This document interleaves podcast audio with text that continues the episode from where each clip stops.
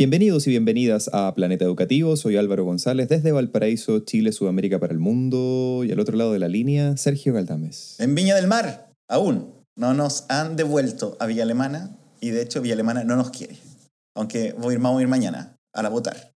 Pero, mm, pero bien, aún acá, Planeta Educativo y yo y tú, pero Planeta Educativo en, en su totalidad está en un día muy feliz, muy especial porque hoy día es 17 de julio y ayer 16 de julio a las 2 y cuarto de la tarde, Paulina Bravo, colaboradora de Planeta Educativo, persona que vive en esta casa conmigo, terminó la tesis de doctorado.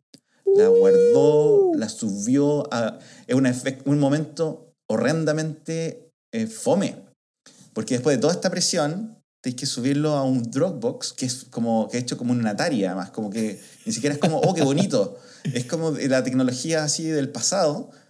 Y lo manda y te llega un correo que ni siquiera te dice felicitaciones, has terminado tu tesis, sino que dice, el correo que mandaste, lo mandaste. Podría terminar un poco como cuando termináis los quests en, en Zelda, una cuestión así como con, con unas fanfarres, tan, tan, tan, y como que encontráis el, el, el, cofre escondido en el arbusto culiado, no sé, o algo así. Sí, fue así, pero todo lo contrario. Y, y, bueno, más allá de lo fome que es este cierre después de tanto, felicitaciones a Paulina, cuatro años y medio, con mucha disciplina. Buena, bravo. Mucha disciplina, mucho, mm, mucho talento y mucha valentía. La Bravo, su tesis, para los que no la conocen, es sobre... Eh, ¿Sobre qué? Sobre eh, Pero ciencia, educación, poder, género, lenguaje, posición. Y ella en un momento podría haber hecho una tesis súper fome, haciendo una descripción de un programa de formación, y dijo, voy a hacer una cuestión rara. Y aprendió psicoanálisis, y aprendió lenguaje, y aprendió filosofía y sociología, y hizo una cosa maravillosa que vale, va a ir muy bien. Ahora solo queda el Viva, pero lo peor ya pasó. Un aplauso, Paulina Bravo. Oye, pero es importante también que aprovechemos de pasarle el aviso a las universidades de Chile. Todas las universidades en Chile que están buscando una doctora en, ciencias y educación. Ahí está, pues Paulina ahí Bravo. Está, Cuénsela, pues, avíspense. Está muy, mucha publicación ahí, ese currículum es pesadito. ¿ah? Esto no es solo el doctorado en la mejor universidad del mundo con, con Michael Rice, el loco que inventó las grandes ideas. Como yo le digo, Miguel, Miguel Reyes. Miguel Arroz. Ah, Miguel, ah, Miguel Reyes. Ah, ya, Miguel bueno, Reyes. está bien. está mejor el mío, está mejor el mío. Sí, y bueno, y estamos grabando a las 7 de la tarde porque ayer celebramos. Estamos mucha emoción, celebramos y yo estoy muy viejo ya, entonces me tomo un poco de copete y quedé muy mal y te dije, Álvaro González, en vez de grabar a la una, podemos grabar más tarde porque estoy con mucha caña, estoy muy, muy dolorido y tú dijiste, sí, pero después del clásico y tú vienes después justo, justo llegas del partido Colo Colo Universidad Católica, que según mi hermano dijo algo como eh, estaban, comillas, cagados de susto en el área. ¿Es así, Álvaro González? Cierre comillas. Eh, mira, tal como ustedes están con, con eh, la resaca post celebración, yo estoy con la resaca post 95 minutos de dolor.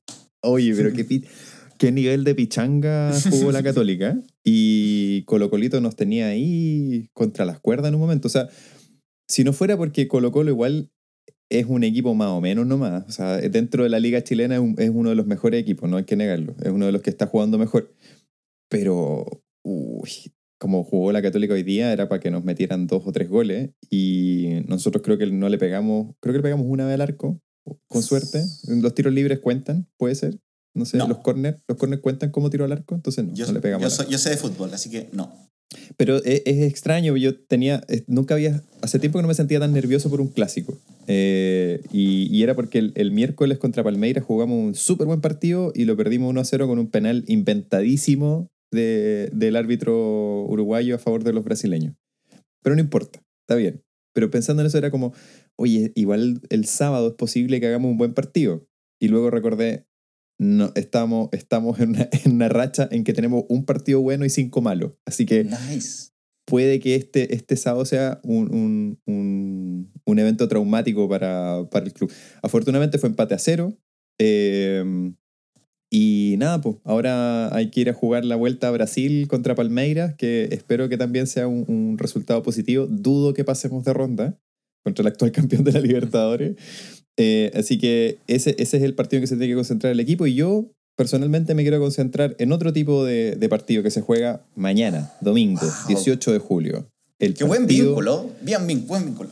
Eh, perfect segue. El, el partido por. No voy a decir partido por la democracia porque ese partido está baneado eh, Uf. en esta casa. Pero el, el, uno de las. Un, un- una, un evento político muy importante que son las primarias presidenciales de los únicos dos conglomerados que se, se la jugaron por tener primarias, no como los otros Uf. que no vamos a nombrar en este podcast.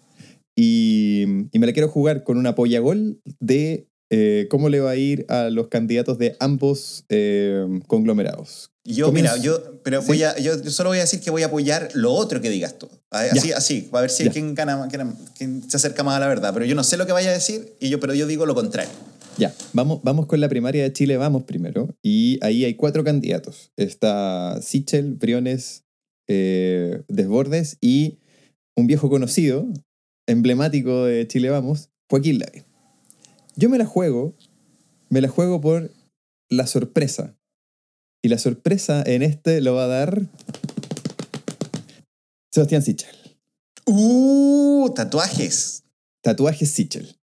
Eh, el, el- un- el tipo que se llama Poco Sichel.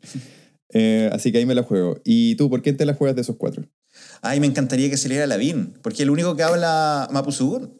Y esta es una oportunidad que no podemos farrearnos. Así que voy por Lavín. ya, vamos por la, por la interculturalidad de la campaña de Lavín, que es una campaña abiertamente anticomunista, no podemos dejar de decirlo. Al, al hermano de Jimena le llegó un- una llamada de una grabación de Joaquín Lavín diciendo... eh, "Y la- las elecciones de este fin de semana son súper importantes y hay que detener el comunismo. Así que ve a votar por las primarias de Chile, vamos, para detener el comunismo. Ese es mi candidato. O peor. Bueno, y en la, en el otro, en, el- en la otra semifinal, quiero decir, eh, de eh, la primaria de apruebo dignidad, este, este humilde servidor se la juega por Gabriel Boric. ¡Uh! La sorpresa. No. Sí, Eh. yo creo que Boric va a dar la sorpresa. Qué buena, qué buena. De aquí, mira, yo voto por. eh, o sea, mi, mi- mi predicción es Jadwe solo porque dije que iba a hacer lo contrario a lo que, dije- lo que tú. Así que voy, pero. ¿Sabes que estoy muy contento de, de la, de, de- de ir a votar mañana? Estoy. En la casa hay, la- hay una persona, somos tres, más dos perros. Y, los, y uno, tú sabes que uno, uno es del rechazo, así que. Sí, No, él- él no, no vota en primaria, si fuera, si fuera republicanos, va y vota. El, el, el mate republicano y el toro es demócrata cristiano, entonces está como. Está, está está. está- guardando su votito para Yarna.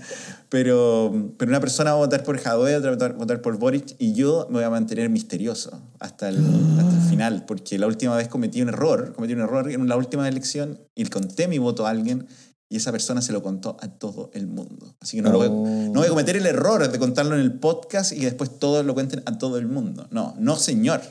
El voto es Yo- secreto. Yo pensé que tú había, iba a decir cometí un error y voté por eh, Marcel Claude, eh, pero no. Saludos a Jorge Stay. Marcel es, Marcel es pueblo.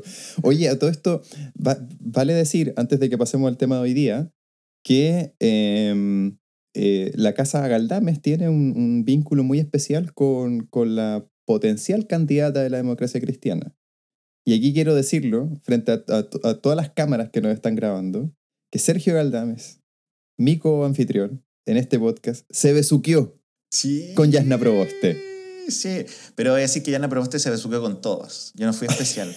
Pero tú estabas estabas ahí, ¿verdad? ¿No estaba- te llegó estaba- beso? ¿No te no, llegó estaba, beso? como, estaba como encrapando un, Sí. un pendón para ese evento cuando ella era ministra.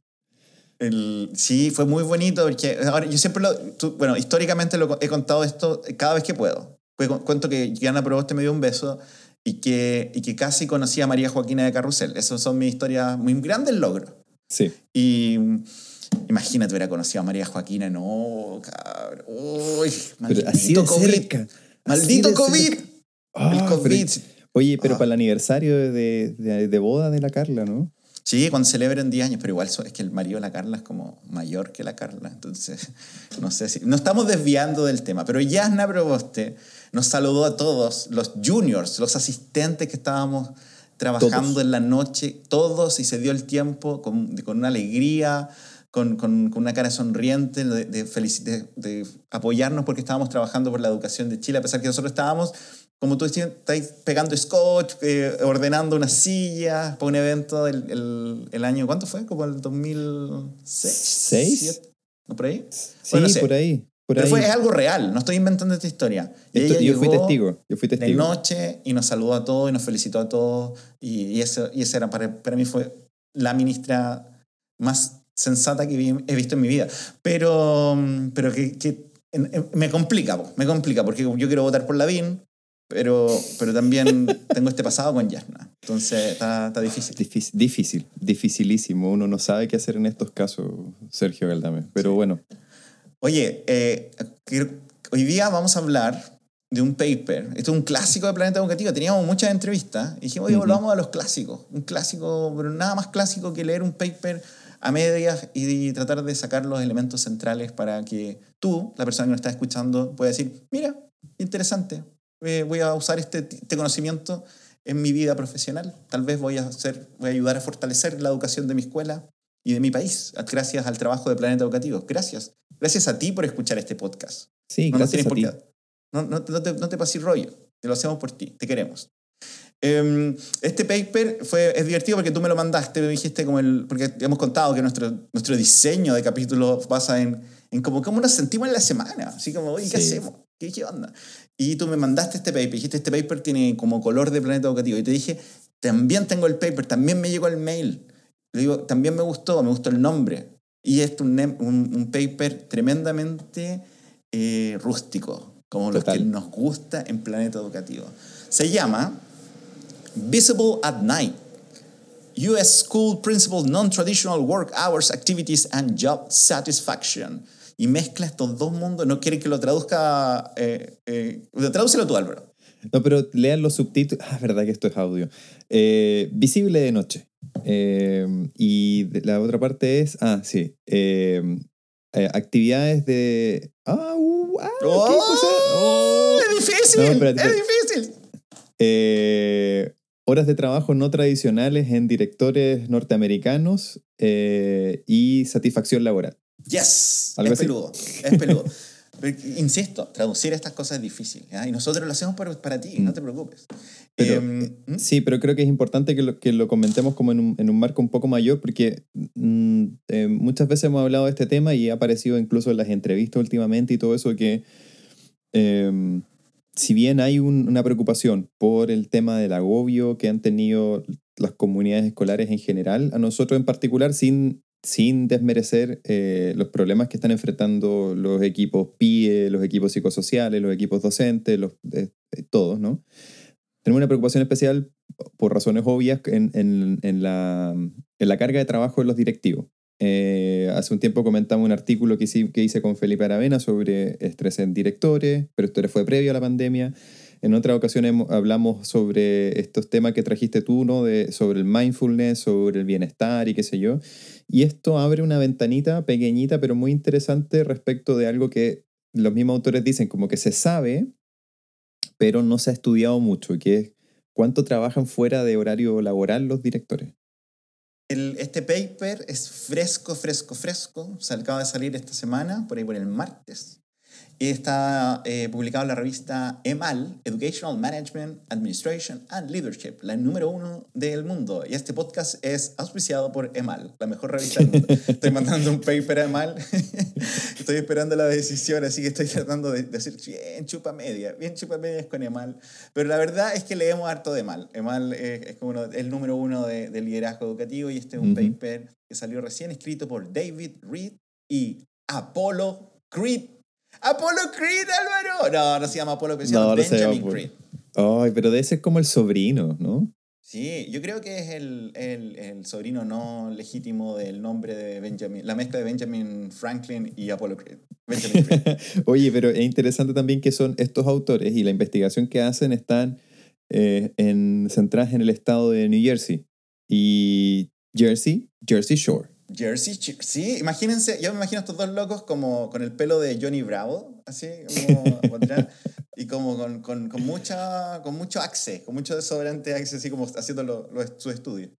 ¿Sabéis quién, quién más, quiénes más son de, de Jersey? Em, para la gente que sigue Saturday, Saturday Night Live, Pete Davidson y Colin Jost. Colin Jost, esposo de Scarlett Johansson. Scarlett Johansson, que estelariza la última salida de Marvel, que fue Black Widow.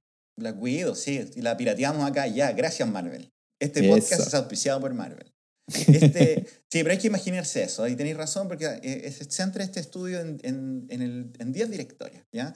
Yo te, cuando lo empezamos a leer y te, por otras cosas que, tienen que ver con esta chupada de medias que le estoy haciendo de mal hoy día, me, me encontré con un paper que quería hacer como la introducción a, a esto, que se llama El nuevo director. ¿ya? Este es un paper clásico de una persona que yo admiro mucho que se llama Julia Evans. ¿ya? Fue escrito el paper que te estoy diciendo del 94, pero la cita que te voy a leer es del 86. ¿ya? O sea, eh, caleta de años atrás.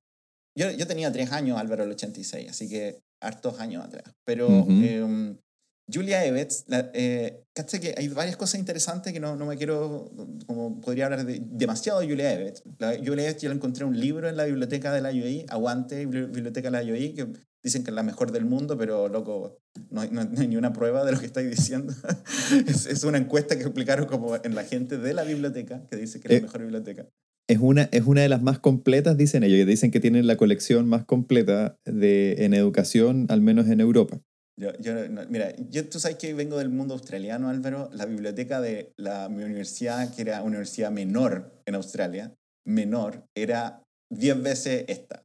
Así, sí. Era, era como, un, como, un, castillo, tenía como agua alrededor y pasaban cocodrilos, ¿no? Pero pasaban patos, pasaban patos que eran peor que los cocodrilos.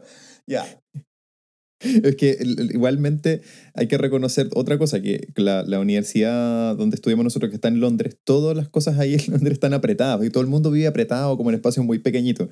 Entonces eh, tienen unos sistemas como de estas, eh, ¿cómo se llama? Eh, repisas como corredizas, donde tienen como todos los journals y los libros y qué sé yo. y aparentemente tienen una super bodega como en el sur de Londres, donde están como todos los libros más antiguos. Porque el edificio es tan chiquitito que no caben todas las cosas ahí, pues. Y mm, siempre en un cacho pedir esas cuestiones más antiguas, eh, pero, pero tienen joyitas, así como primeras ediciones de cuestiones, cosas como de historia de la educación, así muy, muy heavy, pero nunca nadie las ha visto. El, mira, el, esta, esta, te estaba contando un poco de esta loca que yo encontré su libro en la, en la biblioteca y era un estudio como sobre biografía a los directores. Yo lo usé porque mi estudio doctoral usé estudio biográfico a, a un montón de directores chilenos. Y me gustó mucho lo que, cómo escribía ella eh, sobre cómo explicaba esto, pero también ella en el 90 hace su doctorado, Julia Evans, compañera de nosotros, doctora, y, eh, y le saca a la tesis de doctorado le sacó caleta de papers, caleta de papers. Caché que entrevistó como 40 personas y entrevistó como 10 mujeres, 10 hombres, 10 directoras, 10 directores, 10 rurales, 10 urbanos, un montón de combinaciones dentro de estas 40 y después que las partió, así como mujeres contra hombres, rurales contra urbanos, media contra básica, eh, jóvenes contra viejos. Y le sacó cachada de información. Entonces, este paper lo leí. Ah, la loca lo aprovechó para armar toda su carrera con una investigación. Bien por ti, Julia Evans.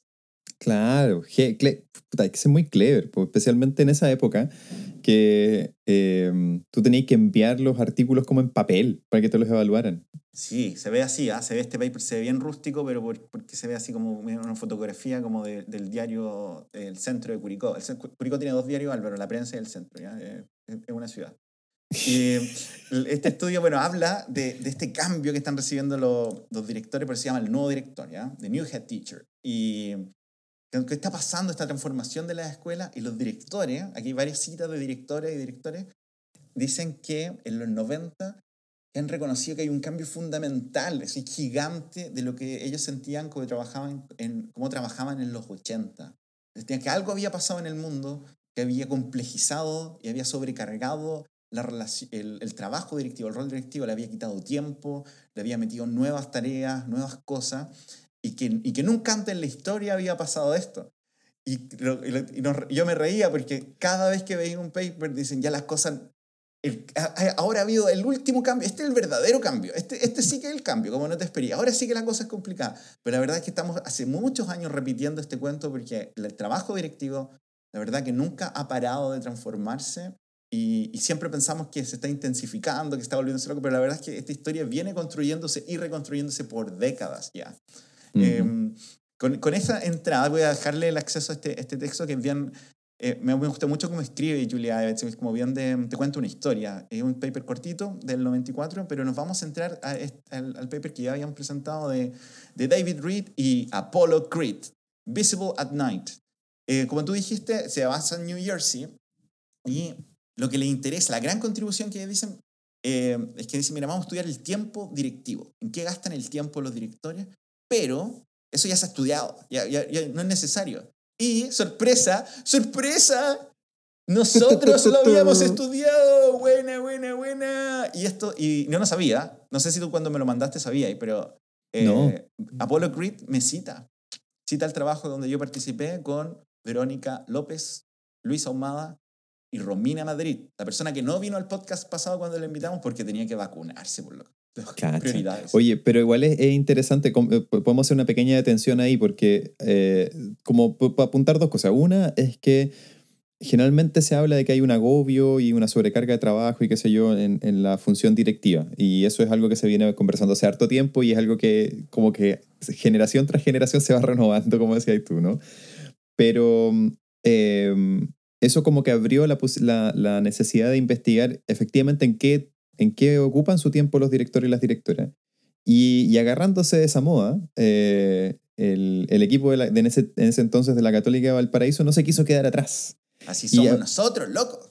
Y utilizando tecnología de punta, eh, que eran como uno, en ese tiempo creo que lo más moderno que había eran los Palm, ¿no? Eran como estos, como... Nadie tenía, nadie Na- tenía sí. celular inteligente. Esto, esto es un estudio que salió publicado en 2012, el que hicimos, pero lo hicimos como el 2010. Así que Sí. recuerda, ¿cómo era tu celular el 2010? Esa es la pregunta que tenés que hacer. Y de- Pero espérate, fue el 2010, yo me quedé con la idea que había sido incluso como antes, pero bueno, podría, da lo sido mismo. 2000 podría sido 2009, sí. Mm. Y, y claro, entonces en esa época como los celulares, no, na- también la cobertura de internet, toda esa cuestión era todo muy, muy, mucho más complejo de lo que es ahora 10 años después.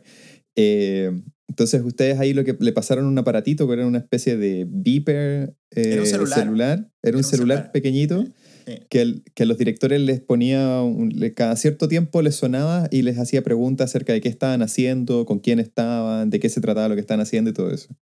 Sí, era así y todo era el mundo. Por eso es importante como recordar que estos celulares que tenemos antes no existían.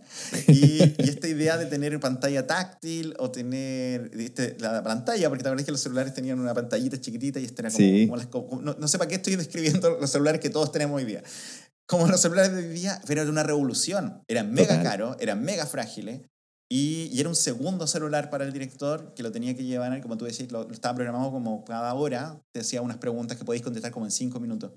Y, En menos. la idea, claro, y que justamente venía de, de una metodología que usaron en Estados Unidos que, que les permitía como responder en tiempo real a los directores. Y, y ese estudio, que es muy bueno, se lo vamos a dejar linkeado también, como que también mostraba algo que ya se venía sabiendo desde otros lados, pero que en Chile no se había probado antes, que era como el, el nivel de trabajo administrativo que, al que se dedican los directores o las directoras en los colegios públicos, pero también habían cosas interesantes, no sé si te acuerdas tú, que relacionados con, con quiénes trabajaban eh, ciertos temas.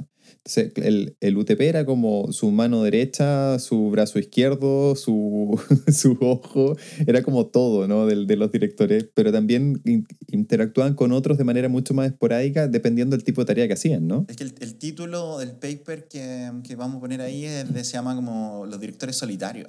Algo Ujú. así, porque la verdad que trabajaban con muy pocas personas, porque estaban solos respondiendo cosas administrativas, que también hace eco mucho al, al paper que vamos a discutir hoy día. Sí. A mí creo que hay algo que decir sobre esto, sobre cómo investigamos, porque cuando investigamos, cualquier investigación es limitada por la metodología que usa y no hay una forma de capturar realmente la realidad. Lo que hace es como es interpretar un pedacito de esta. Y usualmente cuando hacemos este estudio le preguntamos a la gente, como ¿en qué usaste tu tiempo Álvaro? Cuéntame tu semana. Y este aparatito que usábamos nosotros también es como una forma de, de, no sé, de conocer la realidad desde otra perspectiva, que con otras limitaciones, pero también otras oportunidades. Entonces, como, como registrar, registrar, registrar, registrar desde ti mismo un proceso, a medida que se vuelve transparente, captura una, una porción de la realidad y de la información que, que una entrevista o una observación no lo permite. Una cosa que es interesante de ese tipo de estudio y que también lo plantea este artículo, el Visible at Night, es que generalmente se centran en el, en el horario de trabajo de los directores y las directoras. Y, y además eh, empieza como a entrar en juego este otro elemento, ¿no? Como si lo recoges como a partir de lo que, del autorreporte, o a partir de las entrevistas, también hay ciertos sesgos respecto de lo que, del momento en el que le estáis preguntando, si la investigación, por ejemplo, la haces al inicio del año escolar o al final o al medio, no, no es lo mismo. Entonces, en el caso de esta de este investigación que ustedes hicieron, fue en un solo momento del año escolar, no me acuerdo en cuál era, pero fue en un solo momento del año escolar.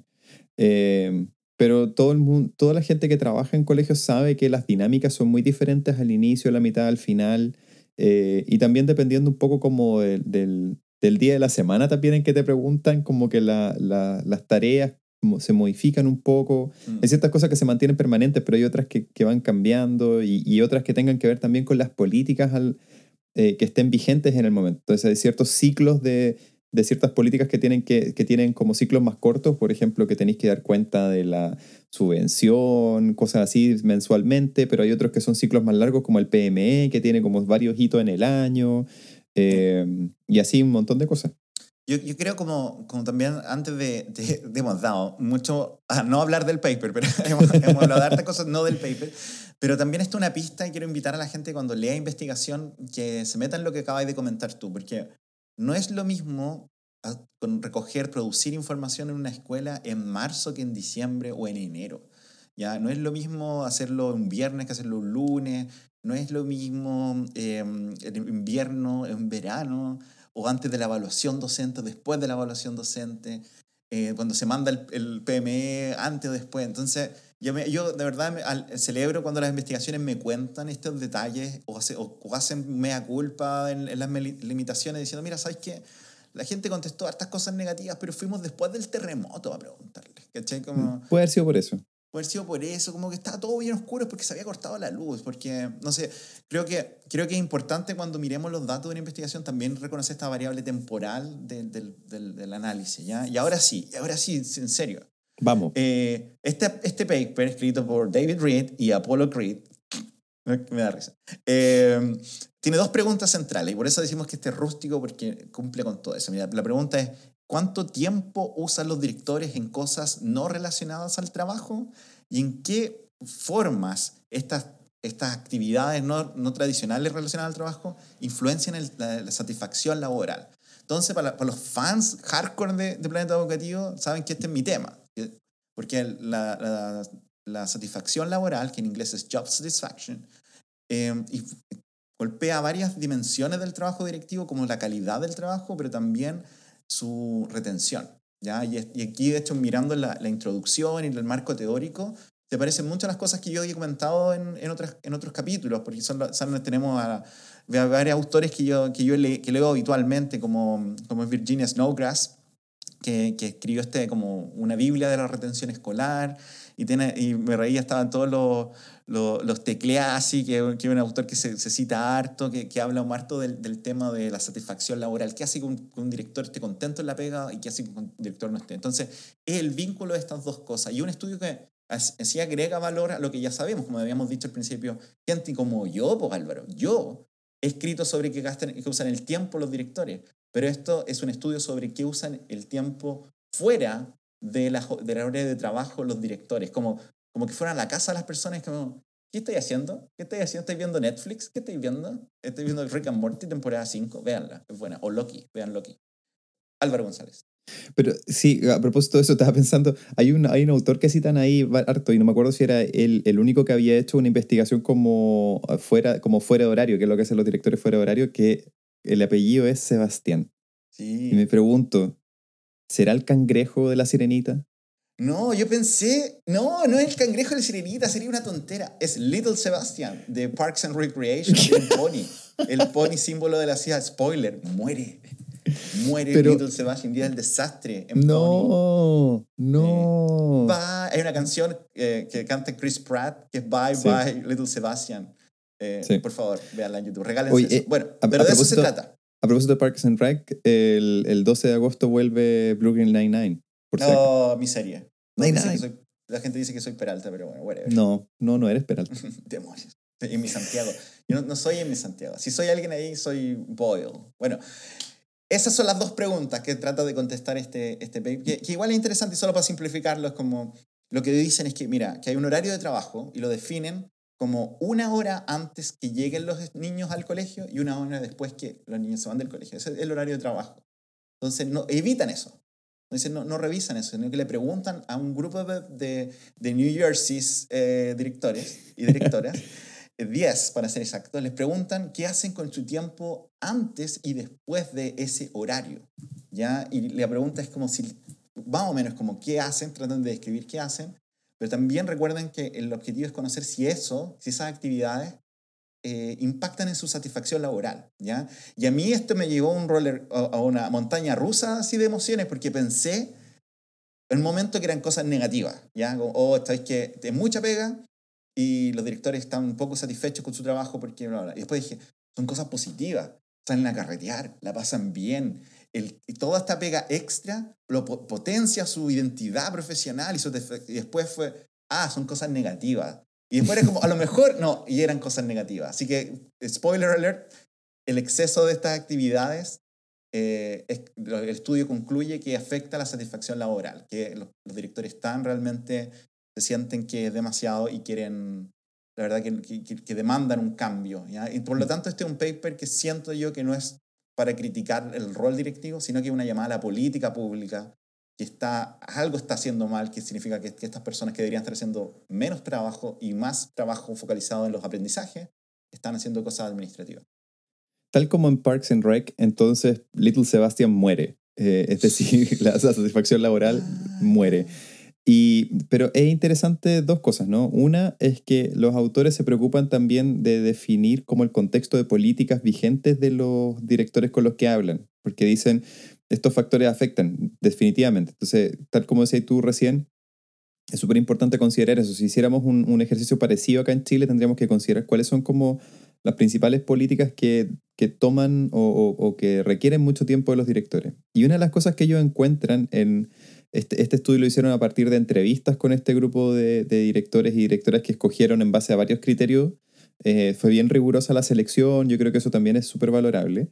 Eh, y además se tomaron, la, tomaron la, precaución de entrevistarlos al inicio, a la mitad y al final del año escolar cosa de poder como eh, reducir el efecto como de sesgo que pudiera tener preguntarles en un momento o en otro. Eh, y entonces fueron súper cuidadosos con el diseño del estudio, por eso cre- creo que también es súper valioso lo- los resultados. Pero una de las cosas que me llamó muchísimo la atención es que eh, vincularon eh, el, el contexto de política con, como con la carga de trabajo de los directores. Sí, está bueno. Y eso nuevamente no, no- quería resaltar que por eso decíamos que era en New Jersey, porque los autores señalan que si lo hubieran hecho en otro lugar, eh, estas políticas podrían ser diferentes, ¿verdad? Podrían, ser, eh, podrían moderar esto y querían conocer solamente un lugar. Quiero antes de, porque ahora vamos a hablar de los resultados. Esta es la pregunta, el contexto, y ahora vamos a hablar de los resultados. Pero antes de hablar de los resultados, que sé que está- estás listo, Álvaro, para empezar, Listísimo. creo que son tres, tres grandes resultados. Eh, les quiero preguntar a la gente que nos está escuchando, ¿en qué usan su tiempo los directores fuera del horario de trabajo? ¿Ya? Este, quiero, como, ya que vamos a contar, la- vamos a decir la respuesta a esto en este estudio en Nueva Jersey, de, de Coolest, New York. Em, ¿Qué creen ustedes? ¿Qué creen ustedes que va a aparecer en este, en, este paper? ¿Ya? Un, dos, tres. Listo, ya. Tuvieron tiempo. Álvaro González, ¿qué encontraron los, eh, los investigadores Reed y Apollo Creed? Eh, lo primero que encontraron es que los directores ocupan el tiempo laboral de la semana laboral, que ellos calculan más o menos unas 43 horas a la semana, con lo que decías tú, pues una hora antes que lleguen los chiquillos al colegio, una hora después que se van. Eh, ocupan todo ese tiempo en estar visibles en la escuela, de hacer mucho trabajo de, de estar presentes, de estar en, reuniones, de acompañar a los profesores, de hacer mucho trabajo de, de, de pasillo, de patio, de sala. Y eso implica que el, todo el otro trabajo más bien administrativo, de papeles que tienen que trabajar o desarrollar ellos como de responsabilidad directa, asociado a estas políticas externas y qué sé yo, optan por dejarlo para después del horario de trabajo. Entonces, tratan de no estar en sus oficinas. Básicamente, esta es como la, imagen, ¿no? Tratan de no estar en sus oficinas durante el, el, el, horario como normal de funcionamiento de la escuela y fuera de ese horario se dedican en sus oficinas o en sus casas a trabajar en, este, en estos aspectos más administrativos, llenar formularios, completar planilla, eh, eh, responder a, escritos o memorándum externos eh, una serie de cosas. Y eso generalmente se proyecta para las noches y principalmente los fines de semana. Ese, ese es como el, el gran, el, el, gran twist que encuentran en la manera como distribuyen las actividades. Esto es bien interesante, ¿eh? porque tú pensarías como que iban a decir solo las cosas, pero ahora esta explicación, que yo creo que es bien em, vinculada un poco a nosotros, como formadores de directores o los marcos como orientadores del rol directivo, por ejemplo, el marco de la buena dirección. Porque esta idea de la visibilidad aparece en la literatura, aparece en en lo como lo, la, la, evidencia de que hace un buen líder. El buen líder es visible, está dando vuelta, que tiene, también viene de la escuela antigua del liderazgo, que habla yo creo de la inspección y estar como, como supervisando que la gente pueda hacer cosas, pero también esta idea de que la gente te quiere ver, tiene que saber cómo que estás ahí, que no estáis flojeando, que no estáis encerrado en tu oficina viendo el matinal. Álvaro, no. Oye, no, tomando desayuno ahí con la estufa y la tele. El buenos días a todos. Como es que se asocia eso, saludo a un líder que conocemos. Em, se asocia eso como a ser flojo, a, ser, estarte en la oficina metido em, como que estáis sacando la vuelta, ¿verdad? Pero, pero nosotros hemos sido parte de esta historia, de decirle a los directores y a, los directores como muévete por la escuela, visite la escuela, este, métete a las salas, participa en distintas cosas.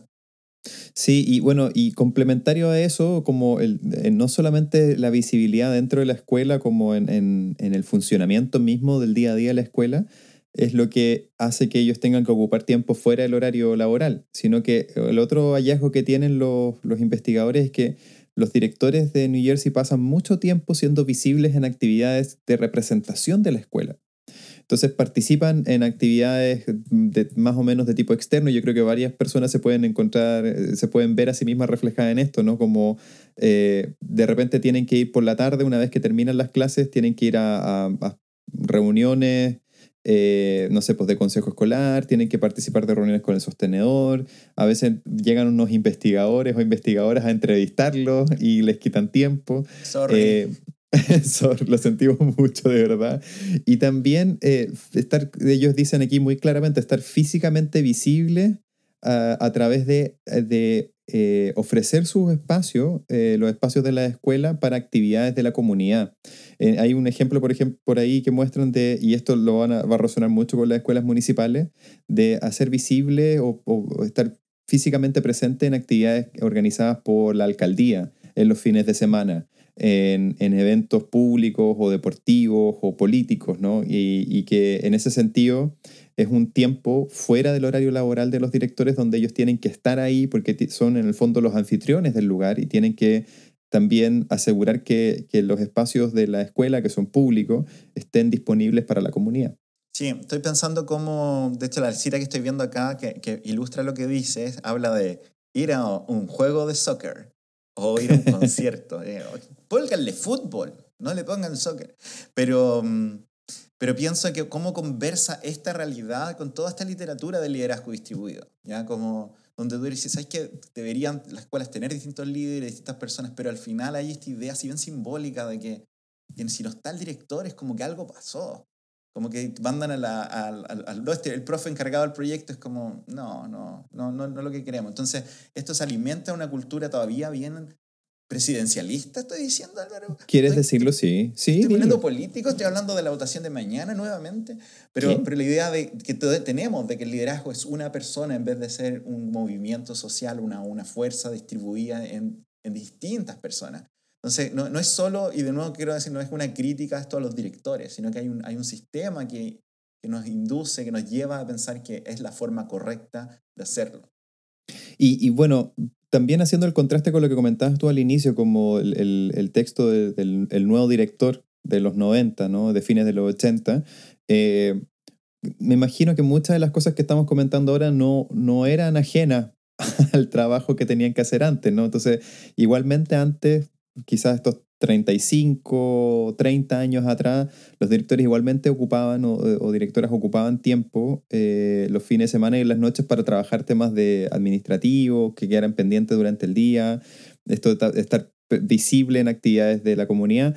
Pero algo que se agrega que creo que es novedoso y que, y que es más, responde más a, a estos tiempos actuales es la presencia virtual que tienen que tener los directores fuera del horario de trabajo. Y esto yo creo que se conecta muy bien también con el, con el contexto de pandemia, donde mm. todo se ha volcado a, a, este espacio virtual, digital, ¿no? Y eh, los directores expresan que tienen que estar muy presentes y muy visibles eh, para responder rápidamente a las preocupaciones y los requerimientos de la comunidad, pero también para estar permanentemente monitoreando a través de correo electrónico que, que, se estén realizando ciertas actividades donde ellos no pueden estar físicamente presentes.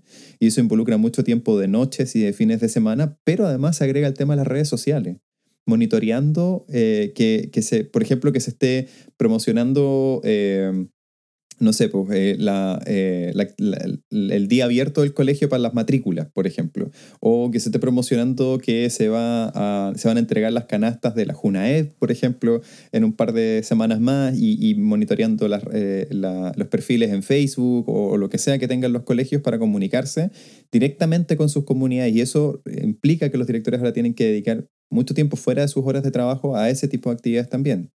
Sí, este estudio, si bien me da la impresión que no, no, no se exploró con datos muy COVID, y aparte que New Jersey me imagino que nunca cerró porque, ya lo dijimos, Jersey Shore, sí habla de, habla de esto, ¿verdad? Habla de, de que, de que los, los, directores ahora están obligados a ponerle atención a un montón de cosas que, que llegan de repente y que, y que por aquí que como que no tienen mucho sentido para ellos, como que... Pero aquí estoy leyendo una, una de las citas que, que escriben frente a este punto, dice como Em, como que tú pensáis que podéis ser el peor director si, no, si te perdís de estas cosas. Tú, hablábamos antes en el diseño de, del FOMO, ¿verdad? De, este miedo de... De, de quedarse afuera. De quedarse sí. afuera. Entonces tenéis que participar, tenéis que ir al evento, tenéis que ir a la cena, tenéis que ir al, al, al acto de cualquier cosa. Tiene que estar el director, tiene que dar un discurso. Y, y, esta, esta idea se aumenta en esta en, esta, en esto con que hacerte cargo del Twitter, que debe ser súper desgastante. De hecho, nosotros sabemos que instituciones como universidades tienen equipos que están a cargo de, de, los Twitter. No es, no es el rector, no es el rector de tu universidad que está ahí con, deja, deja mandar este tweet. No, como que hay equipos, periodistas y personas que están atentos, fotógrafos, fotógrafas, diseñadoras, que están liderando esta área y, y le toca a un director que está reventada hacerse cargo de esto también. Me estoy saltando un poco ahí a la, a la implicancia, a las conclusiones que aparecen, pero eh, pero yo, yo me sentí, aquí siento que estoy un poco en desacuerdo, porque para mí esto se basa en cambiar la política pública. Pero una de las conclusiones del estudio es, tenemos que, tenemos que desarrollar profesionalmente a los, a los directores para que sean mejores como community managers. Para, que, para que sean más efectivos en Twitter. Y en mi cabeza es como, eso es lo que hay que hacer, hay que formar a los directores para que sepan usar mejor Internet o deberíamos hacer, simplificarles la vida. Hay, hay, una cita de uno de los directores que, de hecho, la, la acabo de mirar acá, que es el director Salgado, cacha, Salgado. Pues, y dice, eh, se espera que tú estés disponible y, y, dando respuesta todo el tiempo. Se espera mucho más de tu tiempo. No puedes dejar, eh, salir el viernes y no responder a nada hasta el lunes. I mean, o sea, creo que sí, puedes, pero no en mi distrito. Eh, y es súper interesante porque es como, ah, bueno, entonces la solución es que eh, esta gente esté mucho mejor entrenada en cómo ocupar su tiempo eficientemente y cómo manejar mejor las redes sociales, cuando el director te lo está diciendo textual. Quizás puedes no ocupar tu tiempo de fin de semana, pero, pero mi distrito no se permite eso. ¿Cachai? Entonces la, la, pregunta vuelve entonces al, al, a lo que planteabas tú, ¿cómo eh, las condiciones de, de, de expectativa, de política, pero también como culturales asociadas al rol de la dirección, también ponen una, una expectativa poco realista de lo que una persona pueda eh, razonablemente lograr en una jornada de trabajo de 43 o 44 horas. eh, qué es lo razonable que un director pueda hacer y cuánta eh, autonomía se le puede entregar a esos mismos directores o directoras para poder eh, empoderar a otros que tomen algunas de estas funciones, porque finalmente hay un tema de responsabilización individual que está, que está rompiendo, está quebrando a estas personas. Sí. bueno, y esa es la palabra, quebrar, ¿verdad? Porque este es un estudio que miró esto, miró como qué, qué usaban el tiempo libre, respuesta no hay tiempo libre y, hemos hablado de las razones de por qué, que han agregado responsabilidades, pero también la forma que entendemos el liderazgo no les permite a ellos poder hacer sus cosas. Tengo un director amigo, no voy a decir su nombre, pero nos escucha. Saludos a ti, a ti. Y tú sabes quién eres. Tú sabes quién eres y te queremos. Eh, pero él me decía, me decía como, o sea, paso de reunión a reunión, pero nunca tengo el tiempo para trabajar en las cosas que me puse de acuerdo en la reunión que iba a hacer. Entonces siempre llego atrasado, porque no tengo nunca el tiempo para trabajar, solo tengo el tiempo para juntarme en las cosas y decir lo que voy a hacer y no las puedo hacer. Y estas reuniones son, vienen de la nada, emergen súbitamente desde, algún apoyo externo, desde el sostenedor o de la agencia, o viene alguien y es como, ellos no pueden controlar su tiempo. Entonces están, están obligados, como tú dijiste en, en, la descripción de los resultados, a usar los fines de semana, a usar las noches. Y aquí no, aquí no aparece, pero yo en mi estudio que conversé con directores en enero, también los veranos. Los directores tienen que estar siempre con el teléfono en la mano porque algo puede pasar, se puede romper un vidrio, hay que hacer reparación en la escuela y tienen que ir los directores. Entonces este desgaste, este quiebre, como dijiste, afecta la satisfacción laboral. Son cosas que se encuentra la gente cuando llega y requiere, eh, empieza como a defraudarlos de, del rol, de la pega, de lo que querían hacer. Y como hemos dicho en otros capítulos, impacta, muchos se van, o muchos empiezan a mirar para el lado, o, o, baja su, su, eficacia, su rendimiento, porque, porque esto es muy difícil de sostener. Y, y, creo que lo importante en este caso es eh, darse cuenta y reconocer lo, lo, insostenible que es poner a una persona a trabajar eh, con, este, con este nivel de expectativas y tratar de, de alguna manera, buscar formas en que esta persona se pueda apoyar en otros, o sea, facilitar o habilitar que esa sea una posibilidad, ¿no? Em, entonces, eh, nada, o sea, en, esa nota súper esperanzadora, los dejamos porque esto, yo creo que esto tiene efectos súper importantes también en lo, que, en lo que está pasando ahora en, en, Chile y en varias partes de Latinoamérica donde los colegios siguen cerrados, por ejemplo. Em, entonces, esta visibilidad también de los directivos ha sido clave en, al inicio de la pandemia, en otro estudio que estaba participando en algunos casos se echó muchísimo de menos como una, una, una, presencia mucho más fuerte de los directivos para eh, marcar por dónde iba a ir la, la, solución. Entonces, en aquellos lugares donde se pudieron adaptar más rápido, pareciera que hubo una, una presencia mucho más fuerte eh, respecto de decir, para allá vamos y así nos vamos a organizar y, hagamos esto. Y en otros lados, frente a esta incertidumbre y además el bombardeo, cuestiones que había que responder al inicio de la pandemia y todo eso, eh, como que se diluyó un poco esto, o sea, perder esa visibilidad, y creo que es un concepto súper interesante de este artículo, esa visibilidad física, eh, también provocó un impacto muy potente. Entonces, eh, es importante no solamente las decisiones que toman los directores, sino qué tan presentes están, qué tan visibles están para la gente, qué tan accesibles están. sí, para, para, cerrar, a mí me gustaría invitar, si ustedes son líderes o trabajan en escuelas donde hay, hay, buen manejo del tiempo, respeto, sobre los espacios propios, el, recreo, los fines de semana, los horarios. Me encantaría saber qué estrategias eh, han, han, han, experimentado, ¿ya? ¿Qué, ¿Qué, les ha resultado, qué no, cómo usan el tiempo y cómo protegen a su gente, tanto si son líderes formales o si son líderes emergentes en, algún, en alguna organización escolar. Así que me encantaría saber. Y eh, si nos quieren comentar este, este paper o quieren comentar este punto y nos quieren contar su, sus súper secretos, eh, estamos siempre disponibles. En, somos los community managers de nuestros propios twitters. Así que nos pueden escribir en Twitter. Yo estoy en arroba Sergio Galdames. Y yo estoy en arroba Álvaro González T y este capítulo estará disponible en todas sus plataformas favoritas. Suscríbase y cuéntele a sus colegas que están trabajando a esta hora seguramente para que nos escuchen mientras trabajan. Mándale, mándale, mándale el link. Moléstalo un fin de semana. Total, una más. ¿Qué tal? No, bueno, el lunes, temprano. Sí. Pongan el programar al Gmail, eso es maravilloso. Fantástico. Oye, bueno, muchas gracias a todos y a todas por escucharnos y nos encontramos la próxima semana. Vayan a votar, eso. Bueno, ya votaron, ¿o no? Viajen el tiempo. Para la otra elección. Bacán. Chao. Chao, chao. Gracias por escuchar este capítulo de Planeta Educativo. Puedes encontrar más capítulos y otros recursos en www.planetaeducativo.cl. Y no olvides que puedes suscribirte a Planeta Educativo en Spotify, Apple Podcasts y Google Podcasts. ¡Nos escuchamos!